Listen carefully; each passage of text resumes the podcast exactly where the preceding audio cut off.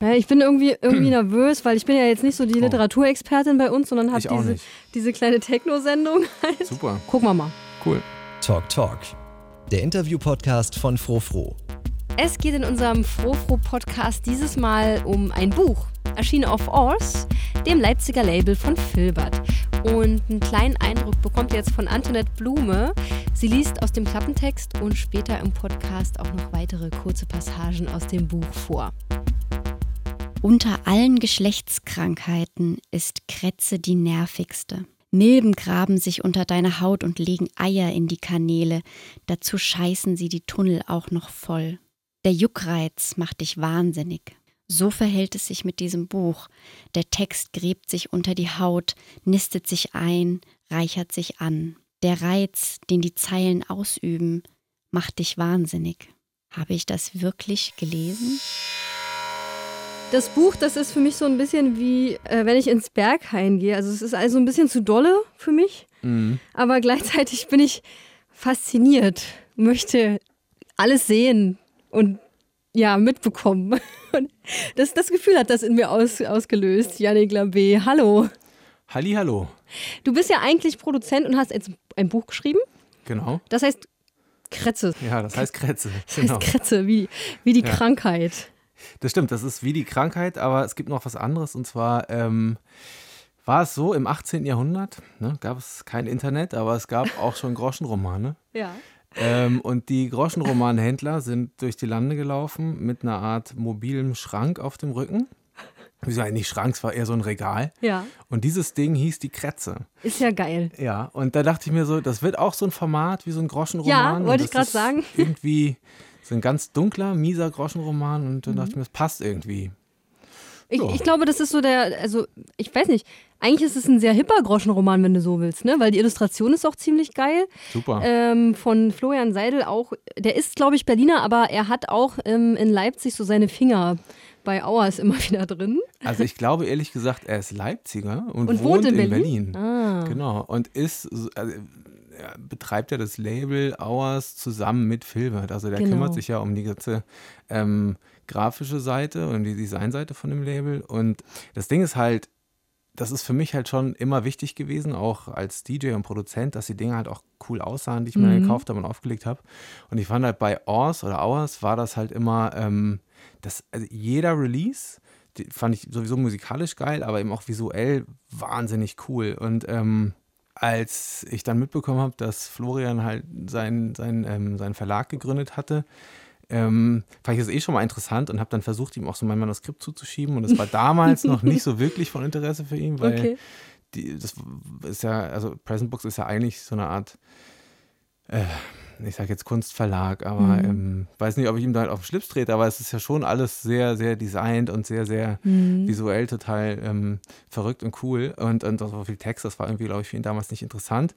Und dann haben wir aber zusammen mit Filbert dann ein größeres Ding draus gemacht mit der Musik und dem Text. Und dann war, war das für ihn auch interessant. Und ähm, ja, so kam es dann zu der Zusammenarbeit, zu den total geilen Illustrationen Ja. und zu dem Endprodukt, auf das ich tatsächlich auch ein bisschen stolz bin. Ja, zu Recht. Was hat der Filbert gesagt zu dir, äh, als du gesagt hast, du, ich habe diesmal jetzt keinen Track, ich habe ein Buch? Es ist ein bisschen anders gelaufen und zwar hatte ich ihm, ähm, ich glaube, drei oder vier Tracks zugeschickt vor anderthalb oder zwei Jahren. Und er meinte, ja, die finde ich, die finde ich geil. Und dann habe ich gesagt, ja, ich finde die auch geil. Ähm, was hältst du davon, wenn wir dazu noch irgendwie ein Buch machen und dann so ein Paketdings irgendwie rausbringen? Und ähm, da war er sehr offen, weil die sowas ähnliches für Lootback schon mal gemacht hatten, kurz vorher. Genau, der hatte ja so ein, so ein Magazin rausgebracht, äh, wo du auch dir dann die Tracks runterladen konntest. Ja, und das ging dann halt echt so ratzofatze und das fand ich halt richtig geil, weil das eben, die waren so offen ähm, gegenüber diesem ganzen Projekt und haben mich da echt total unterstützt. Also wirklich vom, äh, vom Mastern bis zu den Illustrationen über irgendwie Korrekturlesen und so weiter. Super. Ähm, ja, das war schon echt cool. Und so kam es, dass das Buch über ein Leipziger Label veröffentlicht wurde. Richtig. So, wie, wie entstand denn das Buch? Soweit ich mich erinnern kann, habe ich das angefangen, auf meinem ersten Laptop zu schreiben und das war 2006. Ach so. Genau, und das hat aber ähm, geschätzte 37 Versionen. Ähm, Und tatsächlich wurde jede Version irgendwie ein bisschen besser. Äh, und ähm, genau, und die letzte, die ist jetzt. Die halte ich in den Händen hier. Richtig. 57 Seiten ist das Buch kurz. Ja. Schon schmal, ne? Bisschen Ja. traurig war ich. Ja, aber hättest du mehr äh, aushalten können? Das ist wirklich eine gute Frage, weil ich habe ja schon am Anfang gesagt, dieses Buch ist so eine Mischung aus für mich ein bisschen dolle und gleichzeitig will ich dann aber auch der, die Voyeurin sein, die es weiterliest. Es ist ja nicht nur so, dass ich den Protagonisten dabei begleite, wie er sich irgendwie zugrunde richtet, mit äh, zum Beispiel Schmerzmitteln und auch mit seinem Kumpel, der einem auch tierisch auf den Sack geht. Dieser Kumpel, der heißt Lust. Wir gehen in einen Sandwichladen und Lust bestellt sich Weißbrot fürs Weißbrot, dreht sich nach mir um, um zu überprüfen, wie sehr mir sein Witz gefällt. Ich verfalle in ein mechanisches Lachen und warte darauf, dass Lust darin einstimmt. Was nicht passiert. Wobei ich ja so gedacht habe, also wenn mich Leute so nerven, dann sehe ich mich vielleicht in denen selbst. Tja. Das könnte sogar stimmen. Das könnte sogar sein, ne? Den, Dass er die Eigenschaften an sich selber hasst, die der Lust so mitbringt. Ja? Ich verstehe auch immer nicht, was er von mir will. Ich glaube, der Protagonist versteht es auch nicht. Ja. Genau. Und ähm, Sex gibt's halt auch. Das ist ja klar. Muss ja, irgendwie muss man das ja verkaufen, die schlechte Laune. Ich finde das so cool, weil es ist scheinbar so ein total normaler Typ aus irgendeiner ähm, normalen Großstadt. Ne? Er ist auch gleichzeitig so abgefuckt und das macht ihn nur auch wiederum so normal. Ne? Ist das so der Stereotyp eines Techno-Ravern oder? Ich glaube, das ist so der Stereotyp einer Person, die einfach irgendwie den Kopf nicht so ganz in der Realität hat oder die irgendwie die Realität so ein bisschen neben sich herbei vorbeiziehen lässt. Ähm, ich weiß gar nicht, ob das so viel mit Techno zu tun hat. Ich glaube, das hat einfach viel mit, äh, mit Selbstleugnung zu tun, ehrlich gesagt. Und das scheint ja irgendwie auch so ein Hobby zu sein, was viele Leute so gerade für sich entdecken. Was meinst du mit Selbstleugnung? Mit einfach sich, sich selbst irgendwie vergessen oder sich gar nicht mehr so viele Fragen zu stellen darüber, wer man selbst ist und ähm, das Ganze vielleicht auch ein bisschen zwanghaft betreiben. Ja, ja, weil man eben trotzdem so in seinem Saft festhängt, ne? Genau, weil Ja. man da einfach nicht rauskommt, aber irgendwie gerne rauskommen würde. Und da schließt sich dann, glaube ich, auch irgendwie auch wieder der Kreis zu der ganzen Clubkultur, weil das ja auch im Prinzip so ein Ding ist, wo du ausbrichst und wo du, wo du einfach Sachen, wo du dich auch vergessen kannst. Wobei der Protagonist hier im Buch, der macht das natürlich ganz anders. Der macht das mit Hilfe von Mittelchen und äh, nicht im Club oder nicht mit dem Club als, als, äh, als Zentrum Ja. seines Selbstvergessens. Sondern da ist er auch mal. Da Halt, ist er auch mal. Weil wir ihn so begleiten einige Tage seines Lebens. So ist es. So, wir nehmen jetzt nicht mehr so viel vor, vorweg, finde ich.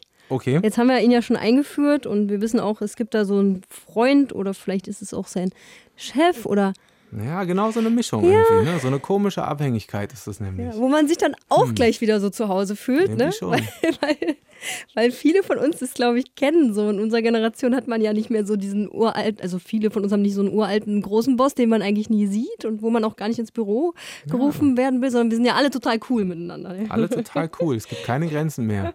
Irgendwie ist alles toll. Oder? Sehr Who gut. knows? Kennst du das auch? Ich meine, das musst du ja kennen als klar. Musikproduzent. Ja.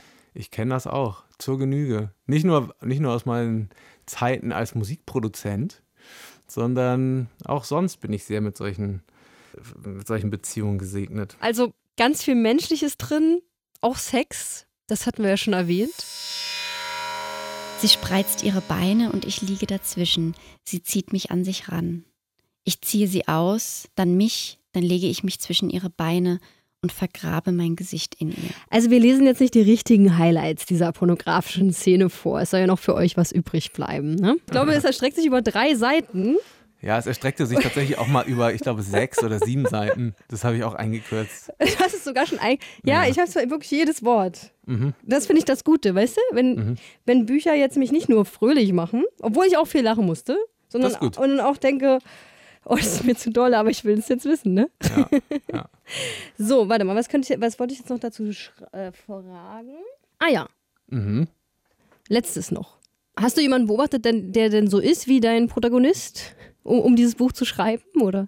Hm, gute Frage. Ähm, Ich könnte auch fragen, bist du das? Das wäre ja noch miese eigentlich. Ja, ähm, also ich bin es nicht. Das ist, ähm, also weil sonst wäre es ja eine Biografie und dann wäre es für mich auch uninteressant, weil ich habe im Prinzip auch gar nicht so viel äh, zu erzählen und ich bin auch nicht so ein interessanter Typ an sich. Deswegen, ich bin es nicht. Ähm, da gibt es aber definitiv ähm, bestimmte Aspekte von mir, die da natürlich rein spielen irgendwie. Ich meine, am Ende schreibe ich aus einer Ich-Perspektive und ich muss mich ja irgendwie in irgendwas reindenken. Mhm. Mm, aber tatsächlich war das so einfach eine Art Gedankenexperiment. Also nach dem Motto, was ist das für ein Typ und was passiert, wenn ich den jetzt hier mal in die Scheiße schmeiße und was passiert, wenn ich den hier mal in die Scheiße mhm. schmeiße. Aber na klar, das ist alles in allem natürlich so, ein, so eine Art Auffangbecken von allen möglichen Erlebnissen, die ich hatte, von allen möglichen Erfahrungen, die ich gemacht habe mit Menschen, ähm, von, von, von, von Reaktionen, die ich von mir selber kenne. Das ist mhm. auch irgendwie klar. Ja, ich und so deine nicht, Umwelt, ne? Also ja. so dieses Großstädtische und Clubs, wo die einen so, die sich so ab, abgefuckt anfühlen und trotzdem ist man eben voll dabei. Genau. Mhm. Das ist halt irgendwie, ja, das ist halt so ein. Also man darf halt nicht vergessen, ich habe das wirklich lange, lange, lange mit mir rumgetragen, das mhm. Ding. Und ich habe es wirklich, ich habe echt viele Schleifen dran, gesch ge dran geschrieben. Ähm, und immer hier noch was dazugehauen, da wieder was rausgenommen und so weiter und so fort. Deswegen ist es auch so, wirkt es auch so konzentriert, vielleicht auch mhm. manchmal ein bisschen zu konzentriert. Ähm, und über diese ganze Zeit habe ich mich natürlich auch verändert und habe andere Sachen gesehen und deswegen ähm, ist da relativ viel drin, glaube ich. Ähm, ja, aber es ist genauso wie das eigentlich so eine Art Bestandsaufnahme von ein paar Tagen ist, weil mhm. am Ende des Tages ist es ja irgendwie auch ein Loop, ne? Ähm, dieses Buch. Stimmt, ähm, ja. Ähm, genauso ist, ist, spiegelt das halt die Beobachtung wieder, die ich halt so über die letzten Jahre gemacht habe. Und kommt noch was oder kommt noch mehr? Also, ich arbeite gerade an einem Nachfolger. Der mhm. wird auch, hoffe ich mal, ein bisschen länger.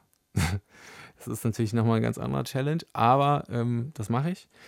Und dann habe ich mir irgendwie in den Kopf gesetzt, vielleicht auch mal so ein bisschen was zu dichten. Mhm. Weil es gibt auf Present Books noch einen anderen Yannick. Nur mit C am Ende, also nicht mit CK wie bei mir, sondern nur mit, nur mit C. Und der schreibt wunderbare Gedichte. Mhm. Und es ist auch äh, ein Buch im ähnlichen Format wie meins. Und das hat mich so geflasht, dass ich mir gedacht habe, warte mal, das möchte ich auch mal ausprobieren.